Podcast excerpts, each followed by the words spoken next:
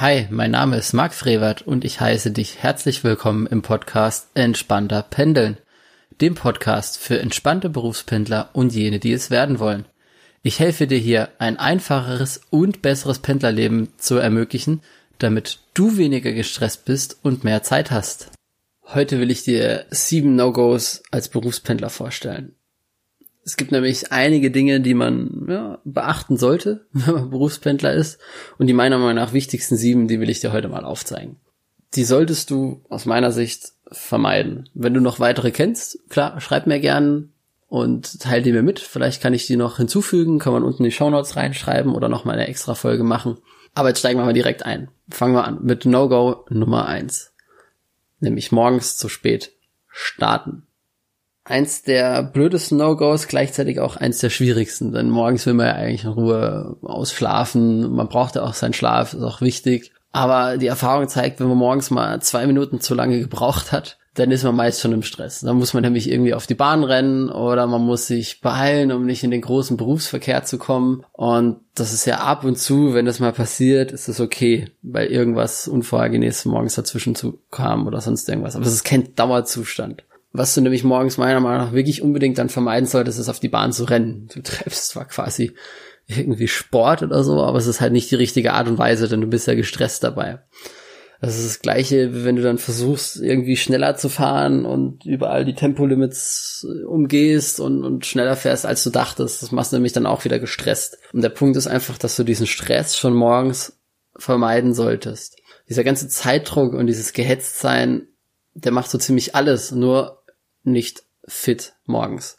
Im Gegenteil, du gehst den ganzen Tag schon gestresst an. Das zieht sich dann so ein bisschen wie so ein, wie so ein roter Faden dann euch durch den ganzen Tag. Versuch's lieber so einzurichten, dass du dann diese zwei Minuten früher aufstehst, auch wenn du da ein bisschen müder bist, aber du bist dann zumindest mal nicht so sehr gestresst.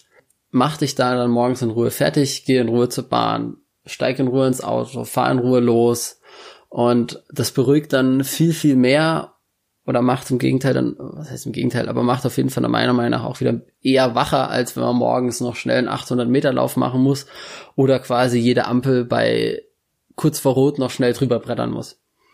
Also versuch morgens so zu starten und so aufzustehen, dass du das alles ohne Stress tun kannst. Weil dieser, nochmal, dieser Stress zieht sich durch den ganzen Tag durch. Und wenn du da den Stress vermeiden kannst, dann kannst du viel eher mit Power in den Tag starten. No-Go Nummer zwei. Schnell am Bahnhof oder im Auto noch frühstücken oder snacken. Also wenn man dann, zieht sich direkt aus Punkt eins vor, wenn man dann versucht, diese zwei Minuten, die man später oder fünf Minuten, die man später aufgestanden ist, nochmal reinzuholen, indem man dann irgendwie sein Frühstück schnell sich am Bahnhof äh, kauft oder ins Auto mit reinnimmt und da dann irgendwie alles vollkrümelt, das ist kacke. Beim Autofahren sollte man Auto fahren, beim am Bahnhof sein sollte man möglichst schnell auf den Zug kommen und nicht irgendwie noch schnell äh, dort was holen. Wenn man das in Ruhe macht und sich das immer einplant, dann ist das wieder was anderes. Aber wenn man da irgendwie so halb im Rasermodus am Bahnhof sich schnell noch Brötchen holt und dann in den Zug einsteigt und das versucht dort noch schnell runterzuschlingen, das gleiche ist im Auto und hat es irgendwie nicht geschafft, versucht es dann irgendwie mitzunehmen und das, nein, einfach, einfach sein lassen. Das mag zwar in dem Sinn dann irgendwo sinnvoll klingen, weil man sich ja Zeit einspart, aber das ist bescheuert. Das kostet nur wieder Stress und das ist jetzt auch nicht dann so mega gesund, so gestresst zu essen. Da setzt dann die Nahrung irgendwie ganz anders an, zieht sie dann eher auf die Hüften oder bildet dann eher den Schwimmring. Also nein, versucht wirklich wieder so aufzustehen, dass ihr morgens in aller Ruhe frühstücken könnt. Ihr könnt auch gerne im Zug oder auch im Auto frühstücken, aber dann so, dass es euch einplant und nicht irgendwie so halb gestresst passiert. Ähm, am besten ist meiner Meinung nach immer noch daheim in Ruhe zu frühstücken da kann man sich in Ruhe schon was hinrichten, vielleicht auch abends mit einer gewissen Abendroutine. Versucht daheim zu essen oder wenn dann im Büro später, aber nicht irgendwie gestresst schnell auf dem Weg zur Bahn oder im Auto noch was machen. Dann No-Go Nummer drei betrifft in dem Sinn nur die Bahnfahrer, weil die Autofahrer sollten sowieso tunlichst vermeiden. Das ist nämlich Schlafen morgens in der Bahn. Auch wenn es jetzt ideal klingt, man hat ja irgendwie eine Stunde Zeit, man hat gerade irgendwie nichts zu tun, da könnte man ja noch eine Runde schlafen. Meiner Meinung nach, nein. Das fängt schon damit an, dass man im Sitzen im Zug sowieso nicht die richtige Schlafposition findet. Das ist alles so, so pseudo bequem, das funktioniert nicht richtig. Ähm, man fühlt sich danach eher verspannter als vorher. Im Auto ist es sowieso eine ziemlich blöde Idee zu schlafen. Ähm, das funktioniert nicht. Es bringt meiner Meinung nach auch massiv den Rhythmus durcheinander. Denn wenn ich irgendwie schlafe, aufstehe, frühstücke, mich fertig mache, draußen frische Luft sammle, zum Zug gehe und mich dort dann wieder hinlege und eine Stunde schlaf, das bringt ja den völligen Rhythmus durcheinander. Das ist auch, wenn du nachts nicht richtig geschlafen hast, dann da in, in der Bahn nochmal schlafen, weil man Schlaf braucht, das ist kacke. Diese, dieser Rhythmus, diesen Schlafrhythmus, den du aufbaust, der ist viel, viel wichtiger, als dann nochmal Schlaf nachzuholen versuch wirklich dann nachts eher ins Bett zu gehen oder abends eher ins Bett zu gehen, dass du nachts genügend Schlaf bekommst. Morgens dann nochmal im Zug schlafen, da bist du eigentlich schon hochgefahren, fängst dann an, deinen Körper wieder runterzufahren und das reicht dann nicht diese Stunde lang, um den richtig runterzufahren und dann bist du irgendwie in so einem Halbmodus, wenn du dann wieder aufstehst und zur Arbeit gehst, den kriegst du den Tag über dann auch nicht mehr so richtig raus. Und äh, da kommst du dann irgendwann in so einen Teufelskreis. Dann, wenn dieser Schlafrhythmus zerstört ist, dann kommst du logischerweise auch abends nicht richtig ins Bett.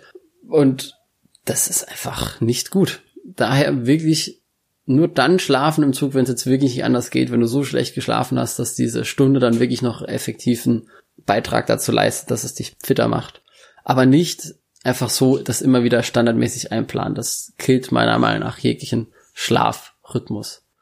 Was man wiederum eher machen kann, ist auf der Rückfahrt dann zum Beispiel so ein 15 Minuten Powernap. Also wirklich dann nur 15 Minuten oder auch 20 Minuten, aber wirklich nur so ein Powernap, der dann abends oder mittags ähm, im Zug dir einfach nochmal gefühlt einen Schub, Energieschub gibt für den Abend dann. Und das hilft definitiv mehr, als da sich dann nochmal eine ganze Stunde hinzulegen. Das vierte No-Go. Zu wenig Bewegung. Die meisten Pendler gehen einem Bürojob nach, behaupte ich jetzt eigentlich mal oder vermute ich, habe jetzt da keine Beweise. Das heißt, sie sitzen auch den ganzen Tag im Büro. Da, die, da wir Pendler dann aber auch im Auto und auch in der Bahn oft nur sitzen, sollte irgendwie zumindest für ausreichend Bewegung gesorgt sein. Also ein gewisses Gegengewicht ähm, da einstellen. Die Bewegung hält fit, ist dann auch eine Abwechslung zum ständigen Sitzen. Ähm, es wird alles besser durchblutet, man wird einfach fitter und man kann auch einfacher abschalten. Da will ich eher sagen, dann steigt, wenn es irgendwie möglich ist, vielleicht ein, zwei Haltestellen früher ein oder aus. Ähm, lauft den Rest, ähm, das hilft dann wirklich wahre Wunder. Also wenn der lange Zug reist, ist es dann natürlich nicht so einfach, aber vielleicht kann man morgens irgendwie eine Haltestelle später einsteigen, wo man dann einfach fünf Minuten mehr läuft. Das gleiche ist mit dem Auto. Vielleicht gibt es irgendwie die Möglichkeit, das mal weiter weg zu parken. Vielleicht auch günstiger, weil man da gratis parken kann oder was auch immer dann zumindest mal noch versuchen, wenn man geparkt hat, noch mal eine Runde um den Block zu laufen, bevor es ins Büro geht. Kann man auch gerne mal in der Mittagspause machen, dass man sagt, okay, jetzt hier Mittagspause, nehmen wir noch zehn Minuten und gehen mal raus, frische Luft, gehen eine Runde spazieren. Das sorgt nämlich für eine gewisse Abwechslung dann in diesem ständigen Sitzen als Pendler und sorgt einfach für eine gewisse Fittigkeit, auch geistig. Was es auch gibt, ist das äh, sieben Minuten Workout. Dauert logischerweise nur sieben Minuten. Das heißt, das kann man abends eigentlich fast immer irgendwie unterkriegen, weil es nur sieben Minuten dauert. Und damit kann man den Körper ein bisschen äh, trainieren. Das verlinke ich dann nochmal in den Show Notes explizit. Und diese sieben Minuten hat im Normalfall wirklich jetzt jeder. Muss man ja auch nicht jeden Tag machen, aber jeden zweiten oder dritten Tag. Und da hat wirklich jeder mal die sieben Minuten Zeit. Das No-Go Nummer fünf. Nur arbeiten in der Bahn oder im Auto. Also das ist zwar eine super Sache, wenn du dann sagst, okay, ich nutze ja dann auch die Zeit, aber wenn du wirklich nur arbeitest, im, in der Bahn oder auch am Auto, das ist meiner Meinung nach auch nicht ideal. Du solltest auch hier versuchen, ähm, dann zumindest mal ein paar kleine Pausen einlegen, mal ein Buch lesen, mal aus dem Fenster gucken, mal gute Musik im Auto hören, mal jemanden privat anrufen, mal entspannen, mal zurücklehnen und nicht diese Zeit dann wirklich komplett voll zu füllen mit Arbeit und noch mehr Arbeit und noch mehr Arbeit.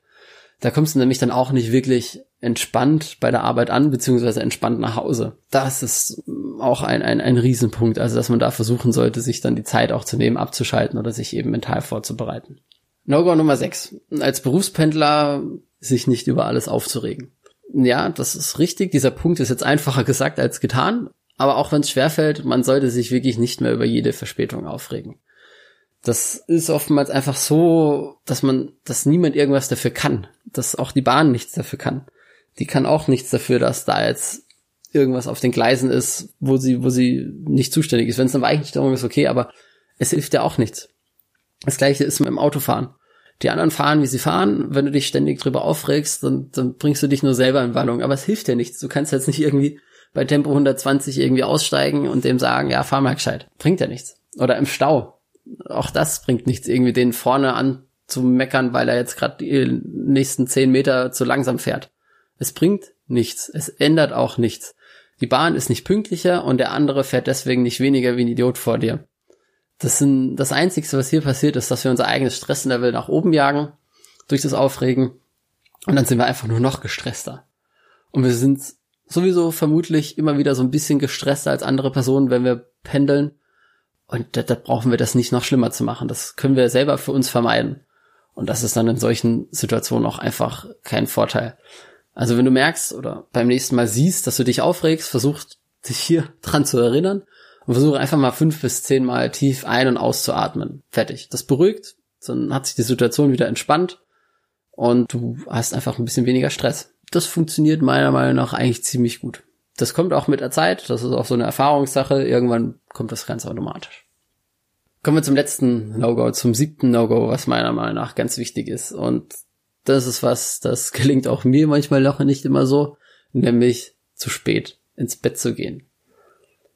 Das ist eigentlich das No-Go schlechthin. Das schließt sich dann mit dem anderen, was ich vorhin erwähnt hatte, nämlich dem ersten, dass man morgens zu spät aufsteht. Wichtig ist, dass man ausgeschlafen ist. Oder zumindest mal genug Schlaf bekommt, dass man zu 80, 90 Prozent fit ist. Denn das zieht sich durch den ganzen kompletten Tag. Und als Pendler zieht sich das Ganze noch viel mehr, weil wir viel mehr Energie brauchen als jemand, der nicht pendelt, um zur Arbeit zu kommen, dort zu arbeiten und abends wieder zurückzukommen und dann abends noch Sachen zu erledigen. Dann sollte man auf jeden Fall irgendwie dafür sorgen, dass man abends rechtzeitig ins Bett geht, um genug Schlaf zu bekommen, weil dann musst du auch nicht im Zug schlafen, dann musst du nicht übermüdet Auto fahren, du quälst dich nicht durch den Tag, du bist abends auch nochmal fit und du schaffst es dann abends vielleicht auch wieder rechtzeitig ins Bett und du schläfst nicht irgendwie auf dem Sofa ein, was auch wieder ein schlechter Schlaf ist. Abends rechtzeitig ins Bett gehen. Eins der wichtigsten Dinge, was ich als, als erfahrener Berufspendler predige, immer genug schlafen. Immer das versuchen so einzurichten, dass in 99 Prozent aller Fälle man einfach genug Schlaf bekommt. Dann gibt es sicher die Situation, dass man mal schlecht schläft oder so, alles gut. Aber in den meisten Zeiten soll man dafür schauen, dass man genug Schlaf bekommt. Das macht das komplette Leben als Pendler und auch als Nicht-Pendler einfacher. Ja, das waren jetzt hier meine sieben No-Gos für Berufspendler. Das sind für mich so die sieben wichtigsten Dinge, die man beim Pendeln auf jeden Fall beachten sollte. Was ist da deine Meinung? Gibt es da noch irgendwelche No-Gos, wo du auch sagst, die müssen unbedingt äh, auf diese Liste, damit es mehr sind? Oder hast du andere sieben No-Gos? Was sind deine Erfahrungen, was man auf jeden Fall vermeiden sollte? Schreib mir doch einfach direkt per Mail oder eben unten in den Kommentaren und ähm, dann können wir das gerne diskutieren oder diese Liste erweitern. Vielen, vielen Dank fürs Zuhören und ich hoffe, du hast wieder viel gelernt. Und wenn du noch andere Berufspendler kennst, dann teile ihn gern von diesem Podcast mit damit auch diese von diesem gesamten Wissen profitieren und so bald auch entspannter pendeln. Und ich freue mich auch über eine Bewertung in iTunes, damit erreiche ich und auch dieser Podcast mehr Berufspendler. Wie du eine Bewertung abgibst, findest du auch in den Show Notes. Und dann wünsche ich dir noch eine gute Fahrt und gutes Ankommen.